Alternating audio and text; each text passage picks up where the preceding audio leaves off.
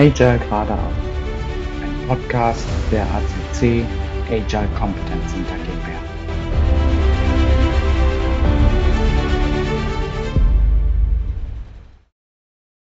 In unserer heutigen Podcast-Folge habe ich mir wieder einen Gast eingeladen, Carsten Kloppmann. Und mit Carsten möchte ich über das Thema, warum brauchen wir überhaupt LPM sprechen. Hallo Carsten. Hallo Björn. Fangen wir doch gleich mit der Frage an. Warum brauchen wir überhaupt LPM? Also Lean Portfolio Management. Stellt sich mir wieder die Frage, gebe ich die agile Antwort oder die Hand am Arm? Vielleicht kombiniere ich es auch. Ein Lean Portfolio Management wird gebraucht, um im Unternehmen Klarheit und Struktur herzustellen. Also, wo wird über Budgets, über Verwendung von Geldern entschieden, um daraus abgeleitet das Richtige fürs Unternehmen umsetzen zu lassen für die Zukunft. Das ist Lean Portfolio Management. Du hast gerade gesagt, du, das LPM gibt eine gewisse Struktur. Mhm. Ja, ich komme gleich zurück. Okay. Ich gleich zurück, dazu zurück. Die, die, die, die Struktur und die Klarheit oder die Accountability, die Zuständigkeit, die Verantwortung eines Lean-Portfolio-Managements, eines das, des Managements auf einer hohen Ebene eines großen Unternehmens oder eines Konzerns, ist ja dazu da, gegen die Strategie, gegen die Zukunft zu überlegen, was tun wir mit unserem Geld um überhaupt überlegen, ne, die Frage, warum braucht es ein LPM? Naja, weil wir doch sicherstellen wollen, dass das, was wir investieren, was wir reinvestieren oder grundsätzlich investieren wollen, dass es einen richtigen Weg geht. Also sprich, erstmal start with why, damit das Geld richtig ins Unternehmen fließen kann, auf einer komplett hohen Metaebene. Struktur und Klarheit ist dazu notwendig, dass das überhaupt passieren kann. Das heißt Priorisierung, das Richtige tun, rausfinden, was als nächstes getan werden muss. Ähm, aus welchen Gründen auch immer. Das können Gründe sein wegen aus ähm, Markt zur Marktorientierung. Also wenn wir im, am Markt gibt es irgendwas und wir müssen bei uns im Unternehmen was tun, was umstellen, keine Ahnung, Packungsgrößen, whatever, irgendwas. So, das ist das nächstwichtige, damit wir am Markt weiter existieren können, wie wir gerade existieren. Oder sogar Wachstum dadurch erreichen. Das nächste ist, ich denke da nur mal zurück, viele vergessen es, das war aber ein richtig krasser Wandel überall, Brexit. Da war richtig viel notwendig, weil einfach der Brexit da war und der war innerhalb von einer Sekunde da. Meines aktuellen Wissens in Erinnerung ist, dass ich keine Schonfrist hatte für Umsatzsteuer oder irgendwas, sondern da war der 31.12. 23 Uhr 59, 59 Sekunden galt die eine Umsatzsteuer und die eine Regel innerhalb der EU, bla bla bla. Und dann war da der erste, erste, 0 und 0 und eine Sekunde oder 0 Sekunden sogar, weil es beginnt bei 0. 0 Sekunden und in dem Moment galt alles Neue. Da gab es keine Schonfrist. Das musst du, das musst du halt handeln können. Und zwar in einem großen System bereits frühzeitig von einem Lean Portfolio Management aus. Das ist diese Strukturenklarheit, dafür ist es da. Die sind also auch, auch, auch, auch ähm, die größte, die höchste Entscheidungsmacht, was wir tun, nicht tun und was dazu verwendet wird oder nicht. Also sprich MVP-Gedanken, die entstehen im LPM. Im LPM sollte bereits ein MVP ausgedacht werden, damit ich weiter unten wiederum auch weiß, oh, okay, das ist der MVP hier, dann brauche ich ja hier den goldenen Henkel gar nicht dran bauen weil ich schon weiß aus dem LPM raus, dass der goldene Henkel nicht erwartet wird. Struktur und Klarheit. Jetzt wird in Unternehmen ja sehr, sehr viel mit Projekten gearbeitet. Das LPM bringt uns aber bei oder zeigt uns aber eben auch, dass ich meine Arbeit nicht in Projekten organisieren sollte, sondern nach Werten organisieren sollte. Wann, wann kann ich damit anfangen? Wo setze ich da an? Ja, das ist dieser schöne Spruch vom, vom Projekt zum Produkt. Ich finde ich find ihn klasse, ist aber nur die halbe Wahrheit. Je größer ein Unternehmen wird, umso weniger kannst du die, die Organisation von Projekten herauslösen, weil du einfach zu groß bist. Da gibt es aber dann Mittel und Wege dafür. Was ich niemals tun würde, ist, ich würde Projekte niemals auf dem höchsten Level der Work-Items platzieren, auf dem ich gerade unterwegs bin. Warum? Weil ein Projekt eine Umsetzung ist und kein strategisches Ziel. Das hat immer mindestens ein Level unten drunter stattzufinden. Also wenn wir jetzt mal in Work-Items äh, reden und eins ist unser oberstes Lean Portfolio Management Work-Item, dann sind Projekte auf der 2. Weil dort durchaus, ich sollte dann vierstufig gedacht, eigentlich immer noch irgendwo in der Strategie unterwegs sein. Das heißt, ich habe dann Bereiche, ich habe die klassischen Silos bei einer startenden Transformation, habe die klassischen Silos, mit denen man erstmal arbeitet, damit man sie transformieren kann. Das ist alles okay, das ist alles äh, äh passend. Und da gehe ich rein mit den Projekten, auch gerne als Umsetzung, obwohl ich immer noch strategisch unterwegs sein sollte. Weil erst auf dem dritten Level, bei mhm. Feature-Level in unserer Welt, gehen wir von der Strategie ins Taktische über. Das ist aber okay. Warum? Weil ich die, weil ich die Dependencies handeln können muss. Weil wenn ich Projekte habe, weiß ich, dass ich Abhängigkeiten habe. Projekte ohne Abhängigkeiten existieren einfach nicht, weil das klassische Projektmanagement nicht Dependencies auflöst, wie aber in der Agilität. Also wenn ich Strukturenklarheit in einem Lean Portfolio Management herstellen will, sollte ich als Lean Portfolio Management dafür Sorge tragen, dass Projekte eine Ebene drunter hängen, nicht auf dem gleichen Level sind. Und weil sie erfüllt, sie zahlen am Ende quasi auf ein strategisches Ziel ein. Am Ende. Weil sie ja Umsetzung organisieren. Diese Umsetzung bedingt wiederum, dass wir bestimmte Teile des Unternehmens benötigen, was dann Dependencies sind, was ich in Form von Features dann quasi als äh, multiple Abhängigkeiten handeln kann. Dafür ist ein LPM übrigens auch da. Also das heißt, auf LPM-Ebene ist Projekte eigentlich gar kein Thema. Sollte keins sein. Sagen wir mal so. Das heißt aber auch, dass in den Unternehmen äh, eine offene Kommunikation ähm, hergestellt werden muss, beziehungsweise existieren muss und eben sämtliche strategischen Themen, beziehungsweise eben auch runtergebrochen auf die auf Feature-Ebene in die Umsetzung dann tatsächlich, dass alles transparent ist. Ja, korrekt. Wie kann, wie kann man, kann man das irgendwie fördern oder? Das, ja, natürlich. Das ist, äh, also im, im, Grunde, im Grunde ist es wie immer recht simpel. Du fängst erst immer an, aufzuschreiben, was sind unsere strategischen Ziele.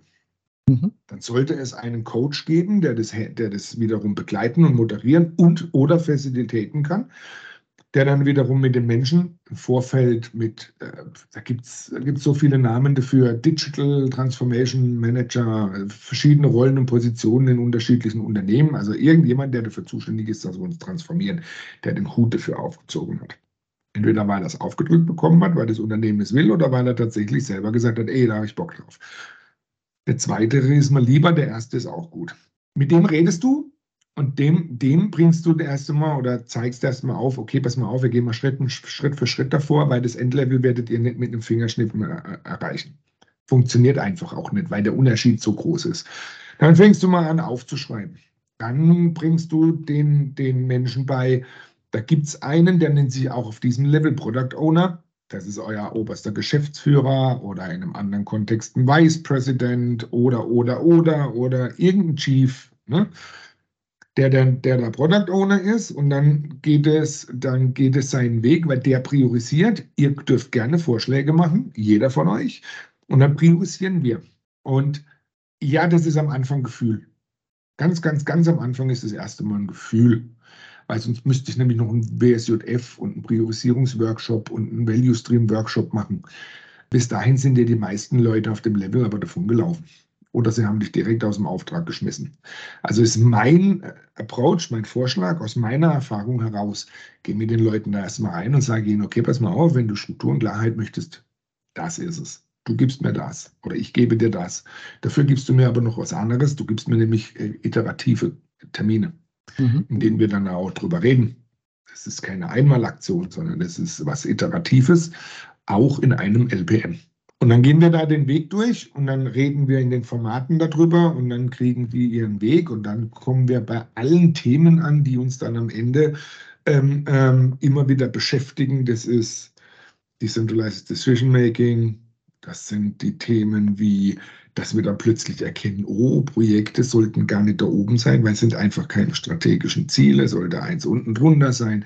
Wenn du das erkennst mit den Menschen gemeinsam zusammen in der, und in, das, in der Begleitung und im Coaching, dann gehst du hin und dann kannst du sagen, okay, und jetzt, jetzt sind wir auch an dem Punkt, wo wir sagen können, okay, guck mal, und jetzt kannst du auch Abhängigkeiten organisieren dann kommst du, wenn du aus der alten Welt kommst, dann ist es ja immer Ressourcenplanung oder so tatsächlich äh, eine Jahresplanung ein Roadmap-Thema. Roadmaps gibt es übrigens in der Agilität überall auch. Das ist jetzt nichts Verwerfliches, nur wir gucken anders drauf und sie entstehen anders als in der klassischen Welt. Aber eine Roadmap an sich haben wir genauso. Und da kommst du und dann baust du das Puzzleteil für Puzzleteil, baust du das dann zusammen. Was dich dann befähigt, ein Unternehmen, jetzt nehme ich ein verbotenes Wort in den Mund, zu steuern. Das ist dann nämlich ein Unternehmen steuern und in Menschen steuern. Und dann bist du im Top-Management auch richtig, weil dann wird das Unternehmen gesteuert. Und dann können sich die Menschen in dem Unternehmen, das gut gesteuert ist, bewegen, weil sie Klarheit und Struktur haben, was braucht mein Unternehmen, um mein Gehalt zu bezahlen? Wo will mein Unternehmen hin? Ja, hier fühle ich mich wohl, weil das will ich eigentlich mit meinem Job auch. Und deswegen habe ich das und das studiert oder das und das Handwerk gelernt, wie auch immer. Und das ist der Weg, da mal mit. Da will ich hin. Das LPM ermöglicht am Ende auch die Transformation. Nur das LPM. Okay. Weil dort die Richtung gezeichnet wird, wo das Unternehmen hingeht. Du hast gerade schon ähm, agile Prinzipien angesprochen, du hast aber auch das Top-Management angesprochen. Wie wichtig ist es, dass das Top-Management eben auch ja, als, als Beispiel, mit gutem Beispiel, agilen Beispiel vorangeht, also Leading by Example? Essentiell. Das ist, das ist, wenn man guckt in, in irgendwelche Berichte drum und dran und Untersuchungen, warum, warum und wie viele Transformationen Scheitern als gescheitert gelten oder wie auch immer, dann sind es immer Bottom-to-Top-Ansätze in zu großen, zu komplexen Unternehmen. Die anderen hört man hier nicht. Also das ist, was man da hört, sind immer Riesendinge, also Riesenfrachter, wo vielleicht auch die Ziele nicht gestimmt haben, wo das Unternehmen auch vielleicht als Ziel für die Transformation, für die Gruppe, für den Bereich, für, für die Entität, wie auch immer, das nicht, das am Ende nicht passend war. Bricht man es runter, kam es aber immer von Bottom zu Top und es war immer zu komplex. Die mhm. Dinge.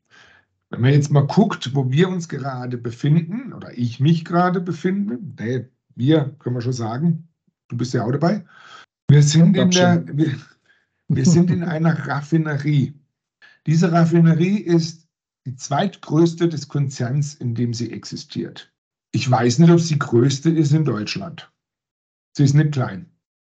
Das wirken wir mein Ansatz war von Beginn an, als ich gefragt wurde, ob ich das machen möchte, ich wurde wirklich gefragt, ob ich es machen möchte, sagte ich ja unter einer Bedingung, wir fangen ausschließlich und immer oben an. Alles, was wir implementieren, implementieren wir im Top-Management. Da gehört für mich der Vicepräsident dazu. Beginne oben. Weil nur so wird es in einer so komplexen Welt wie einer Raffinerie auch funktionieren. Mhm. Anders kann es nicht funktionieren. Aus verschiedenen Gründen. Aufgrund der regula regulatorischen Umstände existiert eine Kultur der Verantwortlichkeit, die von oben nach unten, also das ist nur nicht immer das Klassische, was wir, Disziplinarische, was wir kennen. Also es ist nur nicht immer das Problem oder das Thema, mit dem wir als Agile Coaches in der Transformation oft zu tun haben. Da hat jemand eine Position, disziplinarisch und inhaltlich, egal ob er beides könnte, er hat es und er tritt quasi nach unten durch. Disziplinarisch und fachlich. Egal, ob er dafür kompetent ist oder nicht. Damit haben wir es noch nicht mal zu tun. Da ist das Problem ist viel größer an der Stelle, weil da gehen Menschen aufgrund von regulatorischen Umständen gesetzlich gesetzt, unterschreiben die und übernehmen mit ihren Positionen äh, Dinge, die dazu führen könnten, dass sie mit Repressalien des Gesetzgebers zu rechnen haben. Das heißt, sie haben eine bewusste, ehrliche, greifbare Angst, denn was man hat, im Gefängnis landen zu können. Nicht müssen, mhm. aber können. Das ist ja, das, ich meine, wir sind, wir sind in hochexplosiven Raffinerie. Was, was erzähle ich?